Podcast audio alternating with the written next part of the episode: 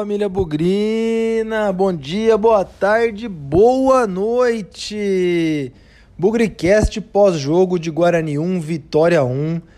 Para resumir, para contar a história dessa estreia do Guarani na Série B. O Guarani começou perdendo, um gol discutível, depois empatou num gol bonito do Bidu, uma bela jogada da linha de frente do Guarani. No segundo tempo, até teve chance de ganhar o jogo. Teve também risco de perder num lance isolado do Vitória. No fim ficou um a um. Sobre esse jogo que nós vamos falar aqui hoje. Vamos falar de Daniel Paulista também que estreou no comando técnico do Guarani. Deu para ver mudança no time, hein? Pelo menos no posicionamento, na organização tática. Só precisava ganhar o jogo, né? Mas são 38 rodadas, 37 agora, e o Guarani precisa transformar em vitórias esse futebol aparentemente mais organizado que a gente viu contra o Vitória. Tem erros, claro que tem, começo de um trabalho, mas se a gente comparar o começo do trabalho do Alan Al com o começo do trabalho do Daniel Paulista, não só do ponto de vista de resultado, mas de organização, é um outro time. Vamos falar sobre tudo isso nesse Bugricast. Pós-jogo, Vitória e Guarani, Guarani e Vitória, 1 a 1, estreia no Campeonato Brasileiro da Série B 2021. Bugricast, o podcast da torcida bugrina. Antes da gente falar do jogo, quero aproveitar aqui para reforçar um novo modelo do Bugricast. Nem, não sei se todos aí já acompanharam, já estão a par mas desde essa partida contra o Vitória, o Bugricast tem um formato diferente nos vídeos. Antes e depois de cada jogo, mais ou menos uma hora antes, uma hora e meia antes de cada jogo, e assim que a bola parar de rolar, tanto no YouTube quanto no Facebook, nós estaremos ao vivo. A gente quer transformar o Bugricast no ponto de encontro do Bugrino antes e depois dos jogos. Quando a gente está no brinco, antes do jogo, a gente senta ali na calçada, encontra os amigos, abre uma gelada, bate um papo. Infelizmente, a gente não pode fazer isso hoje. Mas a gente pode fazer virtualmente.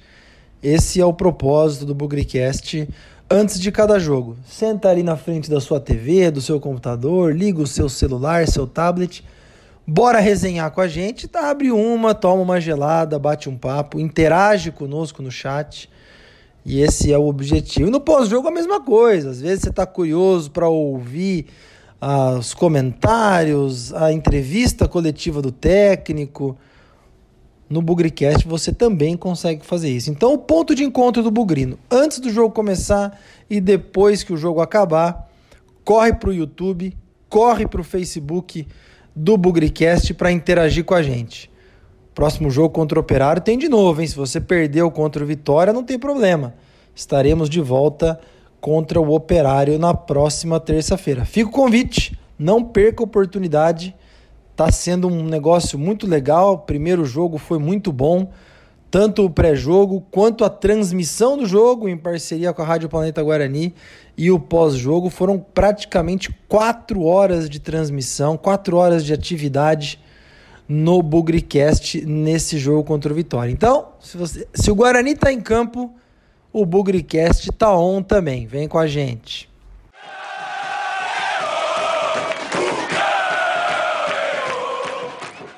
Vamos tentar resumir um pouco sobre o que foi esse 1 a 1 com o Vitória. E uh, já partindo aqui para conclusão, antes de entrar nos detalhes, o Guarani poderia ter ganhado esse jogo. O Guarani poderia ter estreado na Série B com os três pontos, não por ter feito uma partida brilhante, merecedora do resultado, merecedora da vitória, mas especialmente ali no segundo tempo teve uma outra oportunidade real de matar o jogo. Em alguns momentos o Guarani teve grande controle do jogo, mas em alguns momentos o Vitória foi mais perigoso. No volume, na construção, achei que o Guarani poderia ter vencido. Correu risco também é, de perder o jogo, né? Tanto é que começou perdendo e depois arrumou o empate com o Bidu. Eu julgo como dois pontos perdidos. E aliás, uma vitória que faz muita falta para quem está começando um trabalho. E é a partir do começo desse trabalho que eu começo a falar sobre o jogo aqui. Daniel Paulista estreou no comando técnico do Guarani. É, deu para perceber um time com uma organização tática um pouco diferente do que a gente estava acostumado. Embora a formação seja tenha sido muito parecida, né? Com o Rafael Martins, o Pablo, o Thales, o Carlão, a única novidade no, na zaga, e o Bidu na lateral esquerda. O meio-campo com o Bruno Silva, o Índio e o Andrigo, e a frente com o Bruno Sávio retornando, né, depois de um tempo de lesão, de inatividade. Bruno Sávio, Davó e Júlio César. A escalação que a gente conhece, mas a disposição em campo muito diferente. Uma das coisas que eu prestei muita atenção no trabalho do Alan era como o Guarani saía com a bola, que era muito ruim, era muito difícil, saía com os dois zagueiros dentro da área, trocando passe. E no decorrer do jogo, deu para perceber que o Bruno Silva às vezes recuou para ser um terceiro zagueiro pelo lado direito e ajudar na saída de bola. Isso foi muito bom, porque instantaneamente os laterais, né, o Pablo e o Bidu, se lançaram mais ao ataque. Outra diferença no trabalho do Felipe do, do Alan Al. Os laterais passavam muito pouco, lembra? Só ali em caso de necessidade, de urgência, quem fazia mais o trabalho pelas laterais eram os pontas e mais ninguém. Deixava ali um pouco até sozinho, né? cada um dos ponteiros do Guarani. Esse primeiro, essa primeira impressão do Daniel Paulista fez lembrar, guardadas as devidas proporções, o esquema tático do Felipe Conceição. Tentar tabelas pelo lado. A gente viu o Bruno Sávio sendo muito utilizado, o Júlio César tocando muito na bola. E, como eu disse, os laterais, principalmente o Bidu, que tem uma vocação ofensiva melhor. E eu falei do Bruno Silva, às vezes recuando pela direita, mas não foi um absurdo ver também o Índio recuando pela esquerda. Então, esses dois volantes também exerceram papel de zagueiro na hora de sair com a bola. Se saía pela direita, Bruno Silva recuava. Se saía pela esquerda, o Índio recuava. E aí tem o lado contrário, ou o lado negativo desse trabalho que está tá no começo o entrosamento, a organização. Bruno Silva, no primeiro tempo, ele não encontrou seu posicionamento ali como volante. Cabeça da área do Guarani, entrada da área ficou muito desprotegida.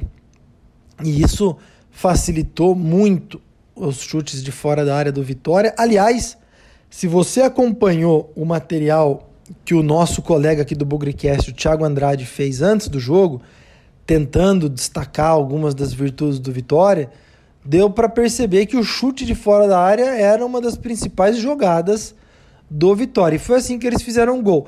Você dá para ver no lance do gol do Vitória, Bruno Silva muito longe na marcação, meio perdido ali entre a entrada da área e o meio-campo. O jogador do Vitória foi muito feliz, um belo chute de fora da área. O Rafael Martins, na minha opinião, falhou, demorou para pular, estava muito perto da, da trave do lado esquerdo, deu um pouco o canto para o jogador do Vitória finalizar, não chegou na bola, 1 a 0 para o Vitória. Para mim aí um erro de posicionamento que é fruto do começo desse trabalho de, de tentar organizar o time com três zagueiros, fazer os volantes flutuarem, recuando ou chegando no ataque. Então, isso foi falha. Mas, rapidamente no primeiro tempo, com esse esquema de liberação dos laterais, uma belíssima jogada do ataque do Guarani, uma troca de passes, Andrigo, Júlio César, até sobrar para o Bidu, que estava ali dentro da área, quase como um ponto esquerda.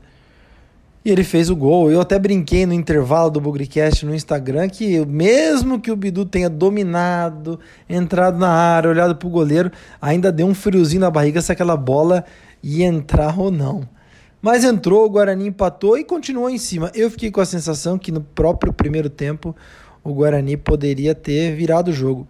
Faltou um pouquinho de força, de intensidade, aquele tesão que a gente tanto pega no pé para ganhar o jogo. No segundo tempo, foi muito parecido.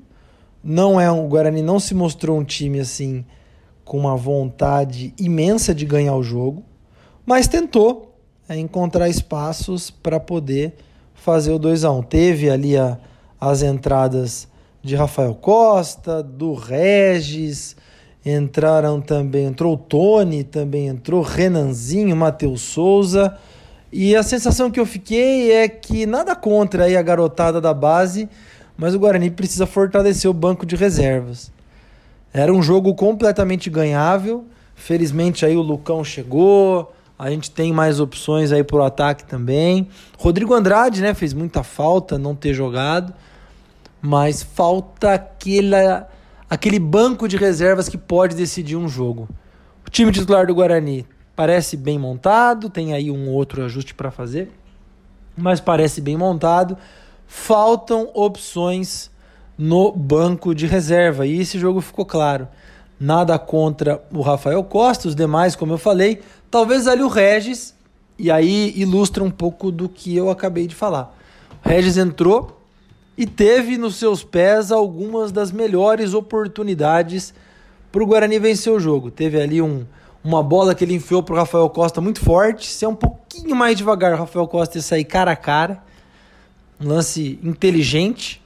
Depois ele teve uma arrancada que, é, de contra-ataque, ficou de frente para a área, não sabia se chutava, não sabia se passava para o colega. No fim, perdeu a bola, uma chance também boa. E a maior de todas quando o Regis entrou cara a cara, deu um toquinho por cima, errou um pouco do tempo da bola, a bola foi por cima ali, já eram 42, 43. Esse é um exemplo de como o banco pode fazer a diferença. Não entrou, a bola não entrou dessa vez, não funcionou, mas é um cara que veio do banco e, e teve a chance de mudar o jogo. Os demais que entraram, Renanzinho, Matheus Souza, Tony e, e o próprio Rafael Costa, não tiveram nenhuma chance ou não participaram ativamente para resolver o jogo. Esse talvez seja o ponto de atenção. Precisamos de mais jogadores no banco que possam entrar e definir. Se a bola vai entrar ou não, é consequência, mas pelo menos quem vier do banco precisa é, ter a chance, precisa ser mais participativo. E dos cinco que entraram, só o Regis foi participativo, que é muito pouco, na minha opinião. Foi um a um quase justo. Acho que se fosse para ter um vencedor seria o Guarani, mas sem muita sem muito pânico, claro que o Guarani poderia ter ganhado a vitória, mas é o começo de um trabalho. Tô curioso para ver esse time com o Rodrigo Andrade, curioso para ver com o Lucão, centroavante, e tô curioso para ver mais reforços também. Principalmente, eu acho que na lateral direita, uma vez que o Pablo não é da posição, é, é um, um cara voluntarioso, um cara que joga para o time, mas falta ainda um pouco mais de repertório na lateral. Esse esquema com três zagueiros em alguns momentos do jogo, com dois bons laterais avançados, como o Bidu e um novo na lateral direita, pode dar muito resultado. Não estou otimista, mas eu enxerguei bastante potencial nesse time. Só precisa ser um pouquinho mais agressivo ter um pouquinho mais de tesão para ganhar o jogo. Mas parece que tem um caminho nesse time. Vamos ver.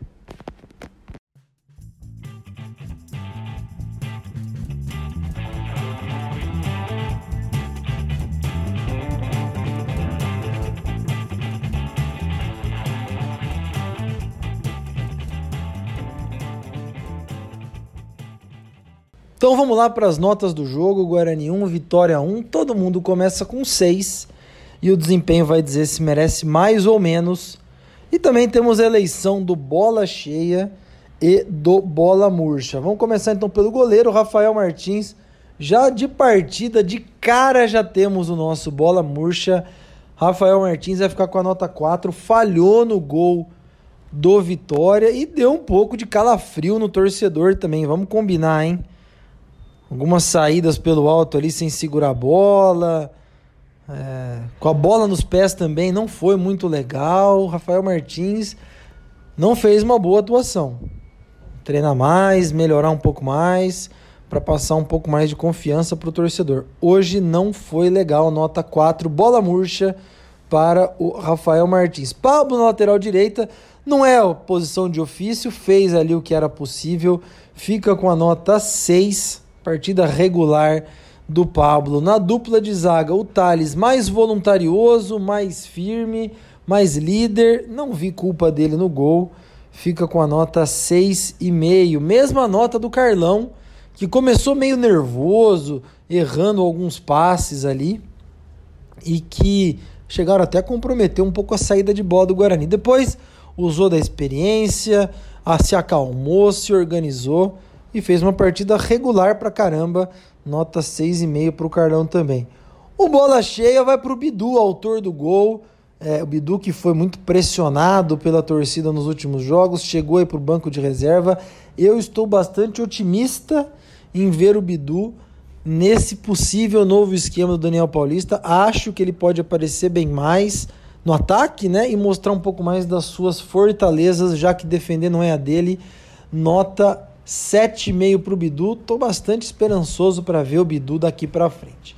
No meio-campo, Bruno Silva, perdido em alguns momentos, mas exercendo algumas funções táticas importantes. Eu não gostei, principalmente do primeiro tempo. No segundo, acho que teve uma correção de posicionamento ali. De forma geral, vai ficar com 6.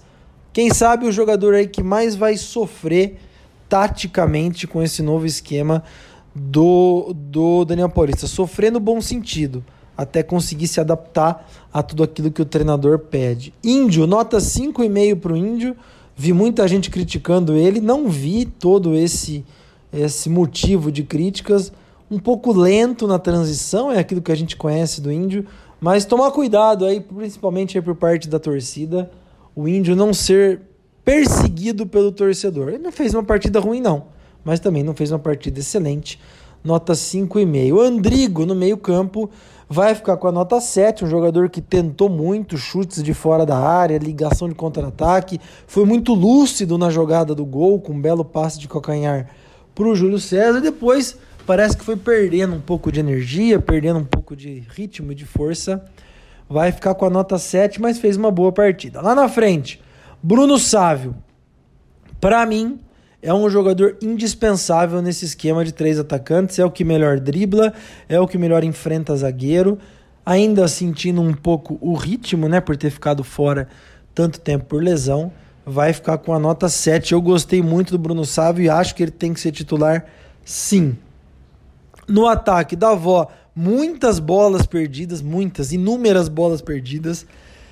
A atuação do Davó foi boa nas arrancadas, mas a hora que era para finalizar, Teve um lance ali que ele fez uma tabela, acho que com o próprio Andrigo no segundo tempo dentro da área para chutar de primeira, chutou fraco. Eu acho que o Davó com a entrada do Lucão ou vai para o banco ou vai ser aberto por algum dos lados. Não sei onde que ele vai jogar, mas honestamente eu não vejo o Davó jogando dentro da área para fazer gol, não. Não é a dele, nota 5 para o Davó, não gostei da atuação. E o Júlio César, partida talvez uma das melhores dele bastante participativo. Você vê como é importante para o Júlio César ter alguém perto dele, no caso o Bidu, ter um cara mais avançado para fazer tabela, para finalizar mais, para não ser o único responsável ali, sozinho no meio dos marcadores, para chegar ao ataque. Nota 6,5 para o Júlio César, foi um bom jogo, gostei da assistência, inclusive, que ele deu para o gol do Bidu.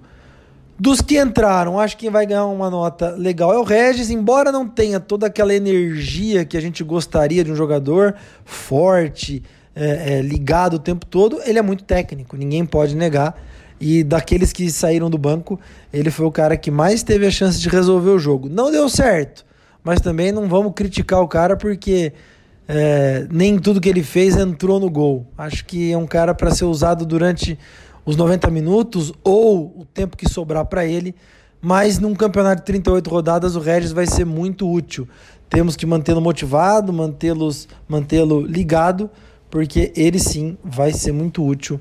Nota 6,5 para o Regis também. As demais, pouca participação, Tony, Matheus Souza. Matheus Souza precisa parar de jogar de ponta, conversar com o técnico e ou jogar de ponta esquerda ou pedir um lugar mais centralizado, porque ali não é a dele e ele vai acabar se queimando rapidinho.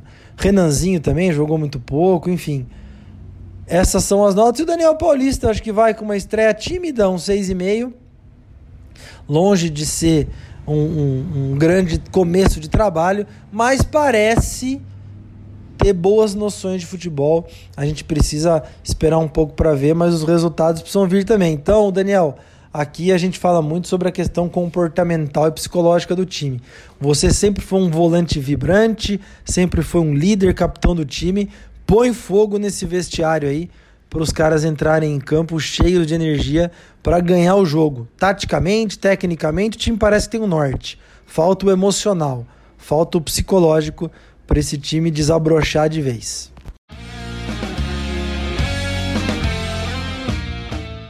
Vamos concluir então esse pós-jogo, Guarani 1, Vitória 1, já olhando para frente, pensando terça-feira, Guarani tem o Operário lá em Ponta Grossa, 7 da noite. Já tá quase aí o jogo. Operário que ainda vai jogar com o Vasco nesse sábado no Rio, também não vai ter muito tempo de descanso para enfrentar o Guarani na terça-feira em Ponta Grossa. Espero aí, quem sabe, ver o Rodrigo Andrade de volta no time, ver o Lucão, quem sabe, estreando. É uma dúvida muito grande, porque não vai ter tempo de treino, mas eu acredito que pelo menos o Rodrigo esteja de volta. E esperar por reforços, né? Esperar por um fortalecimento do banco de reserva, esperar por um lateral direito titular também, para fortalecer o time. Vamos ver o que acontece.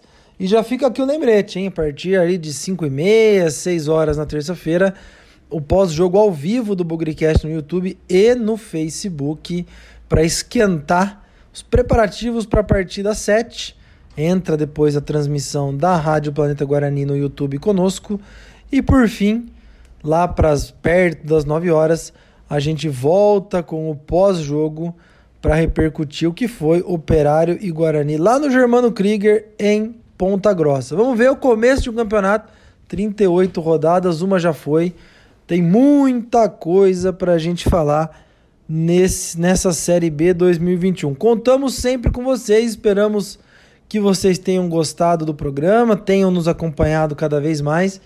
Como a gente sempre diz, o Bugricast é o mais amadoristicamente profissional possível, feito por torcedores com todo o coração pensando em gerar conteúdo digital e participação, engajamento da torcida bugrina. Espero que tenham gostado, sem nunca esquecer que na vitória ou na derrota, hoje sempre Guarani. Avante, avante, meu bugre, que nós vibramos por ti, na vitória ou na derrota, hoje sempre Guarani. É Guarani, é Guarani, é Guarani. Guarani.